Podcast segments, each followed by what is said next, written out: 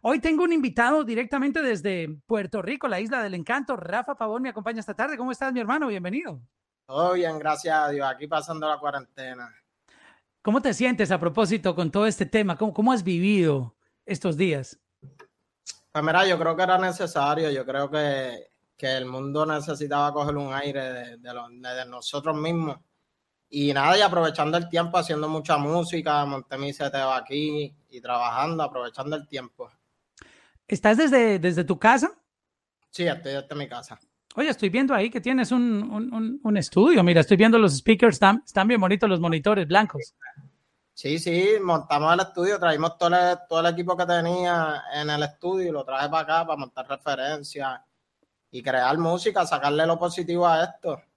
Claro, porque muchas personas piensan que porque, bueno, esto está un poquito detenido, porque tenemos que estar en casa, eh, eso no quiere decir que las cosas se detengan. Es más, yo creo que este es un buen momento para que la parte creativa de muchos artistas pueda tener como eh, un poco de fluidez, tú puedas tener el tiempo necesario para poder crear, sacar ideas. Uh, creo que hay que aprovechar este tiempo para bien, ¿no?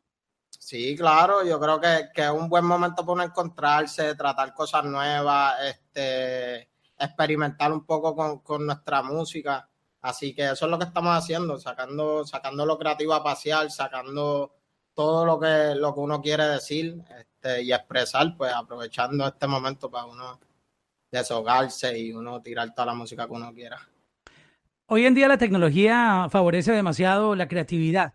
Uh, tú tienes ahí un setup para producir música. Cuéntanos un poco este flow antes de empezar a hablar un poco de tu historia. Tú también te pones a experimentar con beats en tu computadora. ¿Qué haces ahí en ese lugar donde te encuentras en este momento? Pues mira, no, yo los beats no los trabajo. O sea, yo, yo escribo, busco pistas de YouTube, este, pistas que tengo que ya me hayan enviado productores y me pongo a escribir, a escribir. A escribir para otros artistas, a escribir para mí. Hablemos de tu historia ahora ya que estamos entrando en, en, tu carrera, ¿quién es Rafa Pavón? Cuéntanos un poquito eh, cómo comenzó todo contigo. Pues mira, toda mi vida fui apasionado de la música, desde bien pequeño en todos los talent shows estaba, hacía de todo, bailaba, tocaba. Y yo creo que, que de ahí empezó mi interés cuando bien pequeño comienzo a coger clases de percusión en el Conservatorio de Puerto Rico. Este, ahí aprendo a leer música, clave sol, clave fa eh, y luego de eso entro a la Escuela Libre de Música en séptimo grado por audición, que, que toda mi vida estuve cogiendo clases en el conservatorio para entrar a la libre. Una vez entro a la libre, este, estoy hasta noveno grado, ahí practico el instrumento de percusión latina y el instrumento de trompeta. Luego de esto paso a, la high de la Intel. Este, durante todo este tiempo, entre octavo, noveno grado, décimo, eh, me meto bien duro en la actuación, en el teatro. Y empiezo a hacer muchas obras de teatro donde mi personaje siempre tenía, cantaba, improvisaba, siempre tenía que ver con la música. Y yo aprovechaba en cada, en cada obra que tenía, pues le metía mi, mi rapeo, lo que yo escribía. Hasta casi poco a poco, pues me fui entrando, empecé a tirar música por SoundCloud. Este, yo mismo me regalaron de Navidad a mis papás, me recuerdo un equipo de, de, música como de 200, 300 pesos para comenzar. Y ahí empecé a grabar mucha música y a tirarla y, empezaron a quitar mis panas y empezamos a hacer paris para colegios, escuelas. Me empecé a meter por las escuelas. Y eso fue a la par de un montón de artistas que están ahora, Raúl Alejandro, Mike Tower, el mismo Bad Bunny, PJ Sinzuela, Álvaro Díaz, venía una cepa, Bray, este, venía una cepa bien grande que, que estaba surgiendo del underground, del SoundCloud, que esa era nuestra plataforma y de ahí nos pudimos dar a conocer un poquito más. ¡Wow! No, no sabía que tú tenías eh, esa versatilidad artística. Definitivamente parece que el arte está en, circulando por tus venas, porque no solamente es oh, música, a, aparte de que la estudias desde, la, desde el punto de vista técnico, de, de, de saber las notas, de, conocer uh, cómo hacer la música, sino también actuando. Y, esos papeles que hacías actuando, ¿puedes hablarnos un poco de, de eso? Sé, que mencionaste que hacías algo que tenía que ver también con, música, pero ¿cómo fue esa incursión en, el teatro? Ok, pues en el teatro entré por Antonio Morales. Yo empecé en una compañía de drama que se llamaba San Juan Drama Club. Luego de eso, este, inclusive fui a México, me gradué de, cogí como un curso de teatro musical. Y luego de esto empiezo a trabajar en la obra Por Amor en el Caserío. Ahí me dan un personaje primero que era un personaje secundario. Este, y luego del pasar del tiempo hice como, como 20 obras con ese personaje, 15 obras. Y ya cuando pasó el tiempo, pues me dieron otro papel que era un papel un poquito más importante. Todos los papeles son importantes, pero con más protagonismo.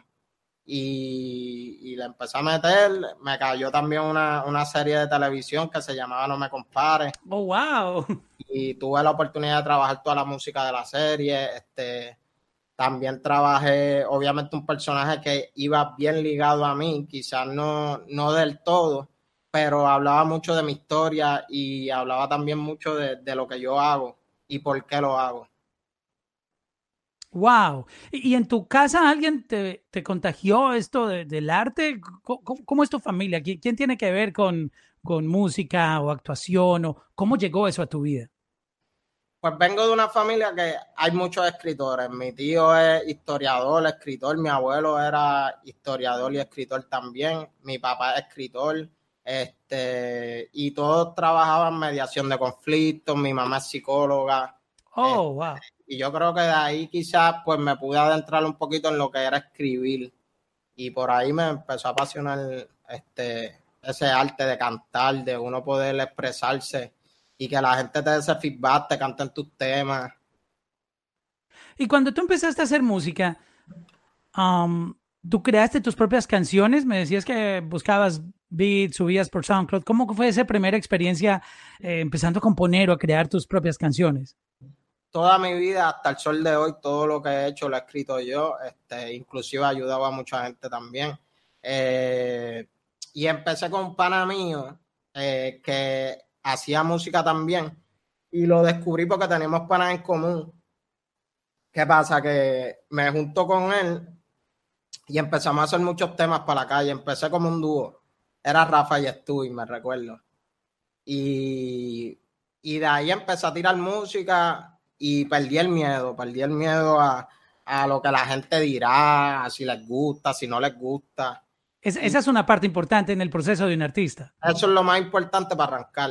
O sea, uno confiar en su proyecto, uno estar seguro de lo que uno tiene. Y yo perdí ese miedo este, entre una mezcla del teatro musical y, y el dúo que hicimos, porque obviamente al principio me sentía mejor cantando con alguien, porque me daba más seguridad y más tranquilidad. Tú, compartías ahí la, la, la, crítica, ok, si nos critican, 50% para mí, y 50% para el otro. Por los dos, por los dos, así no me caía el 100% de la culpa. y entonces empezaste a, vencer ese miedo. ¿Cuál cree que fue esa herramienta que te ayudó a, a saltar esa, ese muro? Porque es un muro que nadie puede decir que nunca le importó lo que los demás pensaran o que no hizo algo por miedo a los demás, porque es algo natural que llevamos. Siempre hay un temor cuando vamos a dar un paso, oh, ¿qué van a pensar? ¿Qué van a decir? Eh, esto es una ridiculez, yo creo que yo no soy para esto. Vienen muchas dudas, pero tú como hiciste el salto y, dejaste ese miedo a un lado. Yo creo por el teatro, full. En el teatro yo a veces tenía que salir y tenía que chantear algo de una escena mía. Tienes tú el peso de que si tú no dices la línea, se cae la obra, ¿me entiendes? Y tienes el peso de que está toda la gente ahí en vivo viéndote. Y yo creo que ahí yo me empecé a soltar, empecé a coger confianza, no me dio miedo la gente. Y yo soy bien extrovertido en mi día a día, yo personalmente, pero en tarima soy un poco más reservado, soy un poco más tímido. Hasta el sol de hoy. Eso es muy normal en, la industria, ¿no? La, timidez en, vida real, pero cuando están en el stage ya, ya es otra historia. y devolvámonos al momento que empezaste a hacer música y a, tener un, cierto impacto que te mencionaste que te empezaron a contratar en, en parties, en colegios. ¿Cuál fue esa, esa canción que, empezó a, sonar en la calle y que te empezó a dar esos shows en, los colegios? Es que fue todo bien, ha sido un proceso bien largo y bien paso a paso. Yo creo que desde el día que yo salí a hacer música, siempre he tenido mi fanbase y obviamente ha ido creciendo y obviamente han sido diferentes públicos. pero cuando yo empecé, mi target, o sea, yo, la gente que me escuchaba eran de la escuela, full. Y, y, fui poco a poco tirando música, creyendo en lo que hacía, experimentando. Tú puedes escuchar temas míos viejos y son el concepto que yo quiero llevar ahora. O sea, yo no he cambiado la mentalidad, simplemente he fluido con, con la industria, porque obviamente uno tiene que entrar al juego para después uno crear su juego. Y eso es lo que estamos haciendo. Yo creo que siempre he estado bien dirigido a lo que yo quiero hacer, a la música que quiero hacer. O sea, a traer algo nuevo a la mesa y no hacer más de lo mismo. Y eso es lo que estamos trabajando. Es más cuesta arriba, es más lento, pero, pero al final vale la pena más y al final es más duradero. Estoy viendo aquí que tienes un, repertorio de música con demasiado tráfico, muchos plays. Oh, gracias a Dios has tenido la bendición de que tus canciones el público las ha recibido así impresionante, desde Hangueo, Tato Gucci, tu participación, La Mentira, Quisiera el remix, oh, que tienen millones, decenas de millones de, plays en, en, muchas plataformas, incluyendo en la música, en nuestros playlists.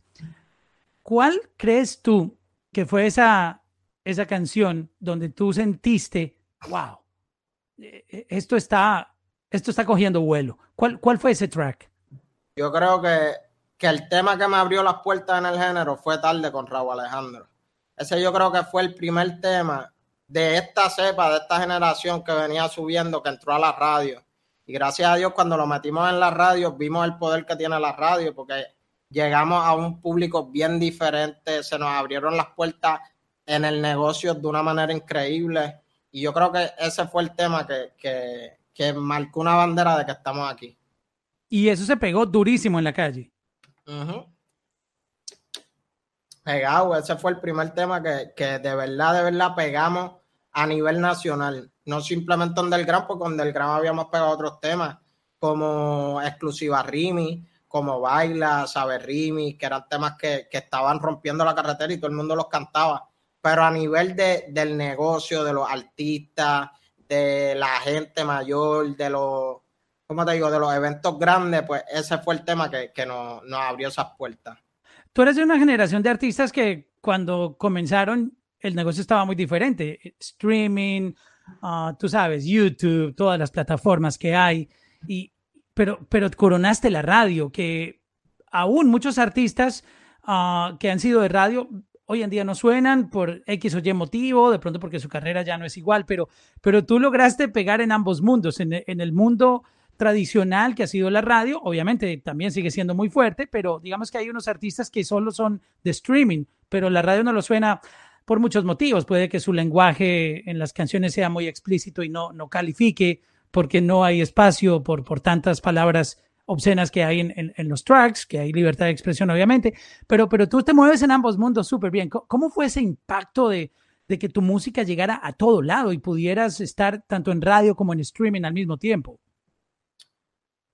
Mano, yo creo que todo surgió orgánico. O sea, yo no, yo trabajé con los recursos que tenía a mi mano, eh, trabajé con los colegas que, que eran mis amigos, que los tenía a mis manos y, y, creo que funcionó, funcionó. Poco a poco nos metimos de las dos maneras. O sea, nos metimos comercialmente y nos metimos en la calle con Tato Gucci, con La Mentira, este, y un montón de temas que nos abrieron las puertas en la calle.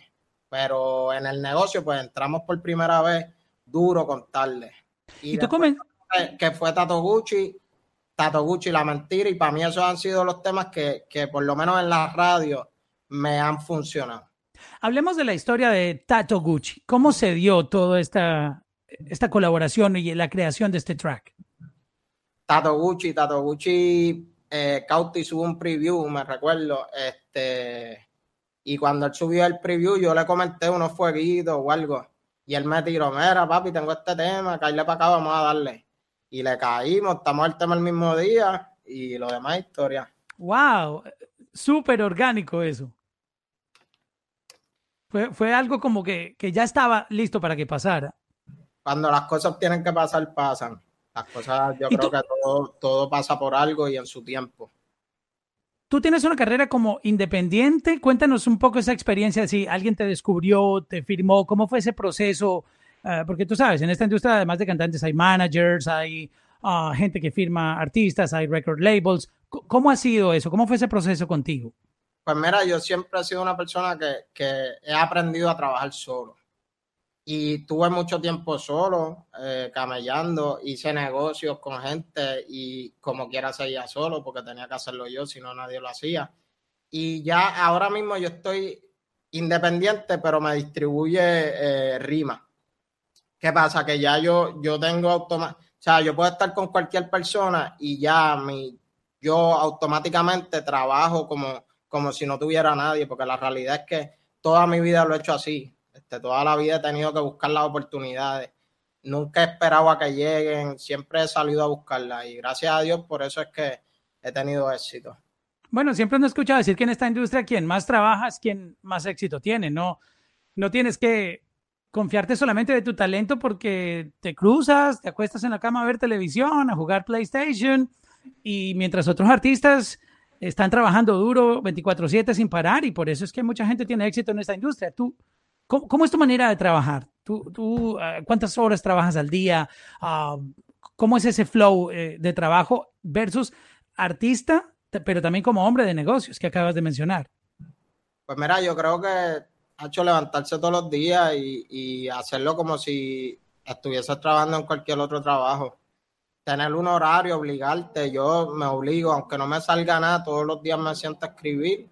Si no me salió algo, pues bien, si me salió, pues chévere. Pero todos los días hago ese ejercicio porque obviamente es como un músculo, la mente es un músculo y hay que ejercitárselo. Y si uno no está estudiando, si uno no está haciendo nada más que música, pues hay que dedicarle el 100% a eso, si uno quiere ser bueno. En este momento, en un mundo que está mm, disponible en streaming, cualquier persona ya puede lanzar una canción, bueno, eh, que sea exitosa o no, ya eso depende como de, de, si los planetas se alinearon, si la gente la descubrió, hay muchos factores, pero si un artista en este momento está como en esa duda de, bueno, yo, yo qué propongo, cómo debería salir. Eh, ¿Tú qué, qué, podrías decirle? Si, si Rafa Pavón en este momento quisiera comenzar un proyecto de música, con la experiencia que tú ya tienes en, en esta industria, lo que has conocido en tu viaje como artista, ¿es bueno salir copiando proyectos de otros artistas, inspirado en sonidos, pegarse de esa onda, o tú te, te atreverías a salir con algo completamente diferente? ¿Cómo sería tu movimiento si fueses un artista que fuera a sacar música hoy en día? Hay dos opciones, hay dos tipos de artistas, el artista seguidor y el artista líder. Si tú quieres ser un seguidor y, quieres dinero rápido y quieres estar ahí, este, pues mira, vete por la vía fácil, haz lo que ya han hecho. No te garantizo que la carrera sea larga, no te garantizo que, que quizás tengas el respeto que, te puedes ganar cuando tú haces algo de corazón y haces algo diferente. Y trae algo nuevo a la mesa, porque yo creo que eso es lo más importante, uno traer algo nuevo, que la gente, que tú dejes esa marca, que cuando hablen de ti, hay una referencia de, mira, este es el flow que él trajo, esto fue lo que él trajo a la música, porque los artistas más grandes son grandes porque han hecho eso, no son grandes porque entraron imitando a otros. Y, yo siempre he tenido eso bien claro. Este, pueden buscar actualmente en Spotify. Pueden buscar Vida Respira, que es un álbum que hice en el 2015. Y si lo escuchan, quizás para mí no es el mejor álbum. Este, y quizás hay muchos temas que a lo mejor no me hubiese gustado tirar. Pero esa es la historia. Eso, eso es lo que yo tenía en la mente y eso es lo que yo quería transmitir y ahí está, como, como ven, como yo salí con un concepto, yo no salí haciendo más de lo mismo, yo salí con un proyecto diferente que quizás la gente no lo aceptó como yo esperaba que lo aceptara, pero saben que tengo algo nuevo, saben que es algo diferente. Obviamente en ese momento no tenía el equipo de trabajo, no, no tenía quizás el dinero para trabajarlo porque todo va a la par.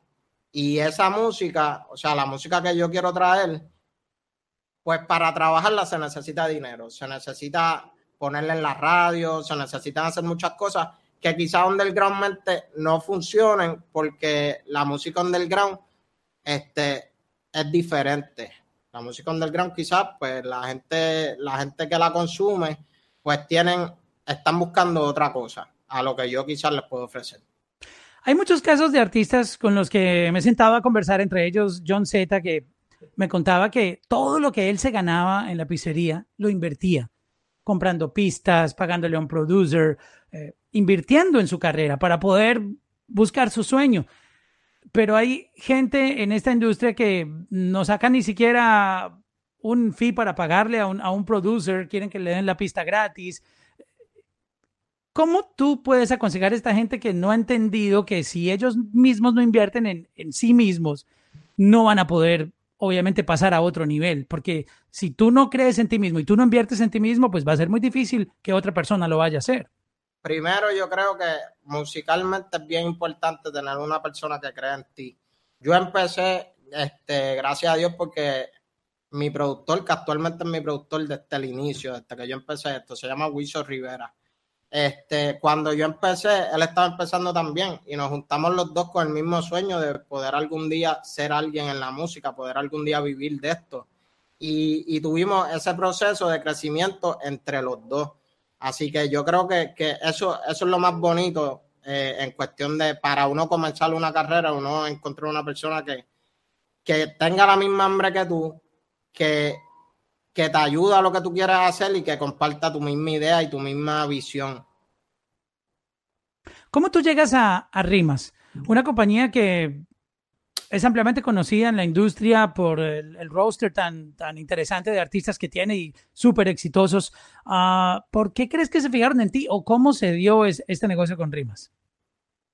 Lo que pasa es que tenemos muchos amigos conocidos, o sea, hay muchas personas en común, eh, nos veíamos mucho y, nada, este, mi manejador Pedrito hizo el acercamiento a, una de las personas que trabaja con, con Rima y, se dio el negocio, de verdad se dio el negocio y no me puedo quejar. Este, creo que, que tiene una plataforma sumamente sólida digitalmente.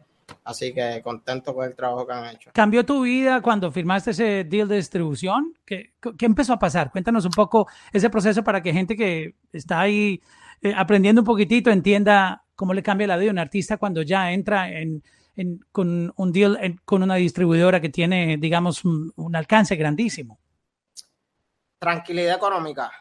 Yo creo que, que, cuando hice ese negocio me trajo tranquilidad económica, me trajo estructura. Este, no me veo, no me veo presionada a hacer un show para poder tener un plato de comida en mi mesa. Y, yo creo que eso me dio mucha tranquilidad para poder trabajar tranquilo, sin presiones. Este, así que. Wow, estás mencionando un punto importantísimo.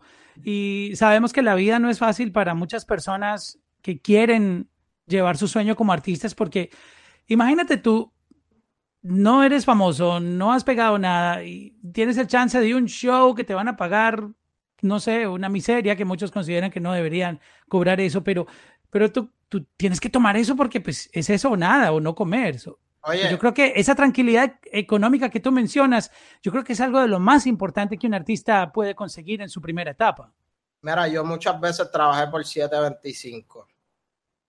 Y créeme que cuando me llamaban de un party y me decían, mira papi, tengo 500 pesos para que cantes 20 minutos yo me, yo me tenía, para ganarme esa cantidad de dinero, trabajando a 7.25, yo le tenía que meter bien duro. Yo le tenía casi dos meses.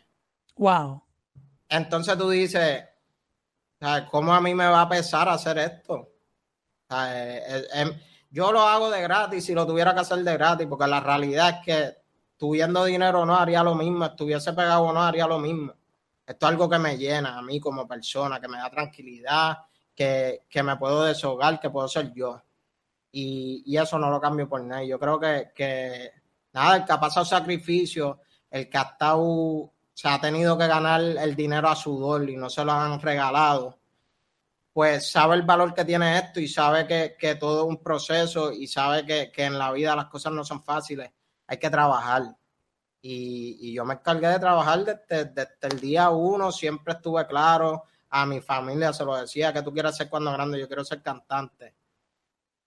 Y seguí con mi empeño, con mi dirección y gracias a Dios hoy tengo un disco platino en la sala de, la casa de mi mamá. ¡Wow! ¡Qué bien! Ese, ese momento yo creo que para tu familia fue increíble de, ver materializado ya porque tú sabes, un premio ya es un reconocimiento que, nadie te puede quitar. Tú, tú puedes dejar de cantar mañana, Pero cuando tú miras esa, esa pared donde tienes ese reconocimiento, esa es la prueba de que, de que tú lo lograste, de que, de que la meta que tú tenías se hizo realidad. ¿Cómo fue esa relación con tu familia? Porque yo sé que em, em, a muchos artistas la misma familia les dice, no, no te metas en eso, eso es para gente loca, gente que consume marihuana, drogas, etcétera. Y la vida de un artista es horrible y tú tienes que estudiar una carrera y tienes que ser un médico, un abogado, etcétera. Tú sabes, son situaciones reales que, que a muchos artistas que quieren estar en el negocio les sucede porque su familia, su misma familia no ve eso como, como algo bueno para, para él. Eh, ¿Cómo fue tu caso en ese sentido? Siempre me han apoyado, todo el tiempo. Ellos han sido motivación, han sido soporte. Siempre desde bien pequeño le enseñaba mis canciones, aunque fuera una loquera, todo el tiempo. Siempre tuve esa, esa conexión con mis papás y gracias a Dios me apoyaron y me, y me dieron confianza en mí, me ayudaron a creer, a poder hacer lo que yo quería hacer. Yo sé que hoy en día... También se, lo, se los demostré con hechos, este, porque obviamente en el momento que yo decido salirme de la universidad, yo estaba en la UPR Carolina estudiando publicidad. En el momento que yo decido salirme de la universidad, pues fue difícil para ellos porque tenían mucho miedo en cuestión wow. de... Pero, o sea, de que vas a vivir, porque esto todavía no es seguro. Y yo le dije estas palabras y todavía las reitero uno no puede ser el mejor dando el 50 en nada. Si tú das el 50 aquí y el 50 allá, tú nunca lo vas a hacer. Si tú das un 25 y un 75 acá, nunca lo vas a hacer. Y, uno tiene que creer, el primero que tiene que creer en esto es uno. Y yo dije, mira, yo quiero hacer esto, yo voy a poner el 100% de mi energía y si no se me da, me muero tratando, pero esto es lo que yo quiero hacer con mi vida. Oye, voy a, voy a copiarte esa, esa frase uno tiene a lo que le da el 50 o el 25 no lo va a lograr. Hay que dar el 100% o el 200%. O el 200. ¡Wow! Eh, qué, qué, buen análisis acabas de hacer. Y el ejemplo que diste está, está perfecto. Hablemos de, de tus compañeros de toda esta nueva camada de artistas con los que tú comenzaste, ¿cómo es la relación? Y háblanos un poco de ellos, con quién tú te entiendes, ah, con quién hablas, con quién tienes buena amistad, este, ¿cómo ha sido ese grupo de trabajo? Porque me imagino que entre todos, de una u otra manera, quieren apoyarse, porque han entendido el poder de la colaboración. Pues me ha tocado de todo. He visto gente que le he dado la mano y, y me han dado la espalda He visto gente que, siempre ha estado ahí, igual desde el mismo día. Y, y mira, tengo una buena relación con Gioli la S, tengo una buena relación con Liano, tengo una buena relación con Raúl, con Bray, con Joy Santana. Este, son personas que siempre se han mantenido iguales y no, no han cambiado. Y eso yo lo valoro. Yo soy una persona bien real, yo soy bien leal. Yo, o sea, en el negocio nunca he tenido malicia. Ya la cogí por los golpes que he cogido pero siempre he sido de dar sin esperar recibir, de, hacer, de hacer las cosas sin malicia, no pensando en el negocio, pensando en la música. Pero hay mucha gente que piensa en el negocio y no en la música. Y, me he topado con eso, así que... Amistades falsas que llegan por interés, es muy común, ¿no? No, la orden del día.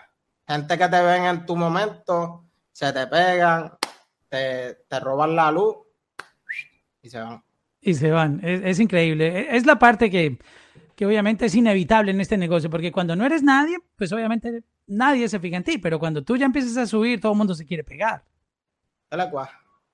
Que es, es, es, algo muy común. Hablemos un poco de la persona. Vamos a conocer el, el, la persona que está ahí. Uno analizando te dirá, bueno, el tipo es muy serio o tímido. No, no, no podemos como tampoco sacar conclusiones, pero ¿quién es Rafa Pavón? Ya, quitámonos el, el artista y hablemos de ti como persona. ¿Cómo eres tú? ¿Mal geniado? ¿Eres eh, eh, ansioso? Eh, ¿Chistoso? ¿Cómo, es Rafa Pavón? háblanos desde el punto de vista de como la persona. Soy un payaso, siempre me va a ver con una sonrisa en la cara. El mundo se me puede estar cayendo abajo y yo siempre voy a tener una sonrisa. Este, soy una persona que, que no me siento un artista, me siento una persona igual que, que cualquier otra, simplemente que mi talento es cantar. Hay gente que tiene un talento en la medicina, hay gente que tiene talento pintando, pero no me considero superior a nadie.